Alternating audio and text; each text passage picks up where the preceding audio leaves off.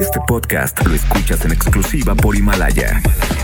Si aún no lo haces, descarga la app para que no te pierdas ningún capítulo.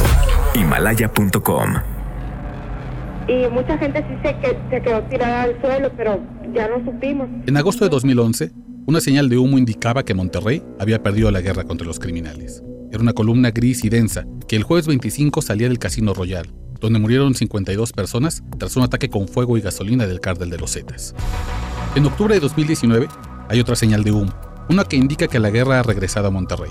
Esta vez el fuego no sale de una sala de apuestas, sino de automóviles particulares. La noche del martes 8 de octubre se ilumina con una camioneta gris que arde en la transitada colonia Roma, a unas calles del TEC de Monterrey.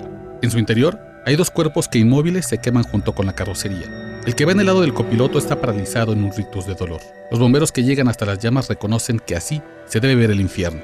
Ninguno de los dos calcinados tiene cabeza. Los asesinos los decapitaron y luego quemaron sus cuerpos para impedir su reconocimiento. Una intensa preocupación se apodera de la Fiscalía Neoleonesa. El 19 de septiembre pasado habían aparecido dos cuerpos calcinados en las faldas del Cerro del Topo Chico en Monterrey. Y un mes antes, el 7 de agosto, hubo dos cadáveres carbonizados en una camioneta en el municipio de Nicolás Romero. Eran casualidades o mensajes de criminales que resurgían de las cenizas. Apenas habían pasado 30 horas y un timbrazo les da la respuesta a esa pregunta. A las 4 de la mañana del jueves 10 de octubre aparecieron dos cuerpos más, de nuevo calcinados, dentro de una camioneta en la colonia Independencia. Más tarde otra noticia de horror. Uno de los dos primeros cadáveres decapitados correspondía a un comerciante que había sido secuestrado y que tuvo reporte de desaparecido. Su familia, con ligas en un conocido hospital de la zona, había pagado el rescate, pero los criminales respondieron abandonándolo en una pira. Un amigo de la familia que contó ese detalle a este reportero asegura que él no tenía ningún vínculo con criminales. Las autoridades insisten en que se trata de hechos aislados, nada que temer, ninguna tendencia. Pero menos de 24 horas después de los cuatro calcinados, aparece la quinta víctima.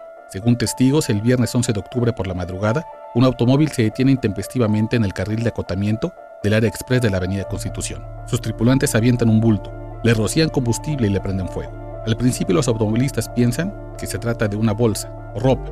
Luego, a medida que bajan la velocidad, observan una mano, un pie, una cabeza y llaman a la policía. El fin de semana una traicionera calma se instala en Monterrey.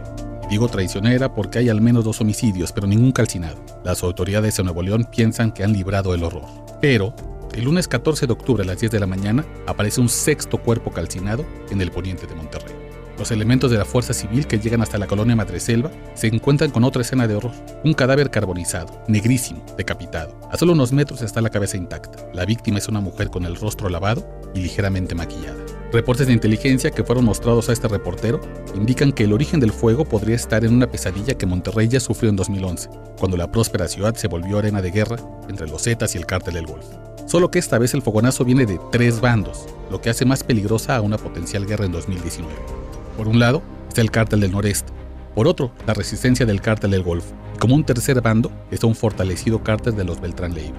El riesgo es tan latente que la firma internacional de seguridad Stratford lanzó en marzo de este año un informe dirigido a empresarios e industrias estratégicas para que se anticiparan a la ofensiva.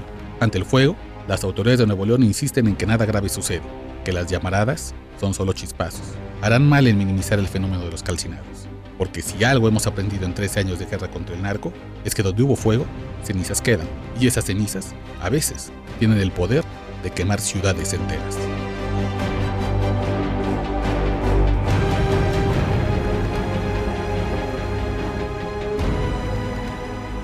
Este podcast lo escuchas en exclusiva por Himalaya.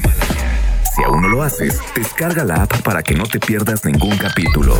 Himalaya.com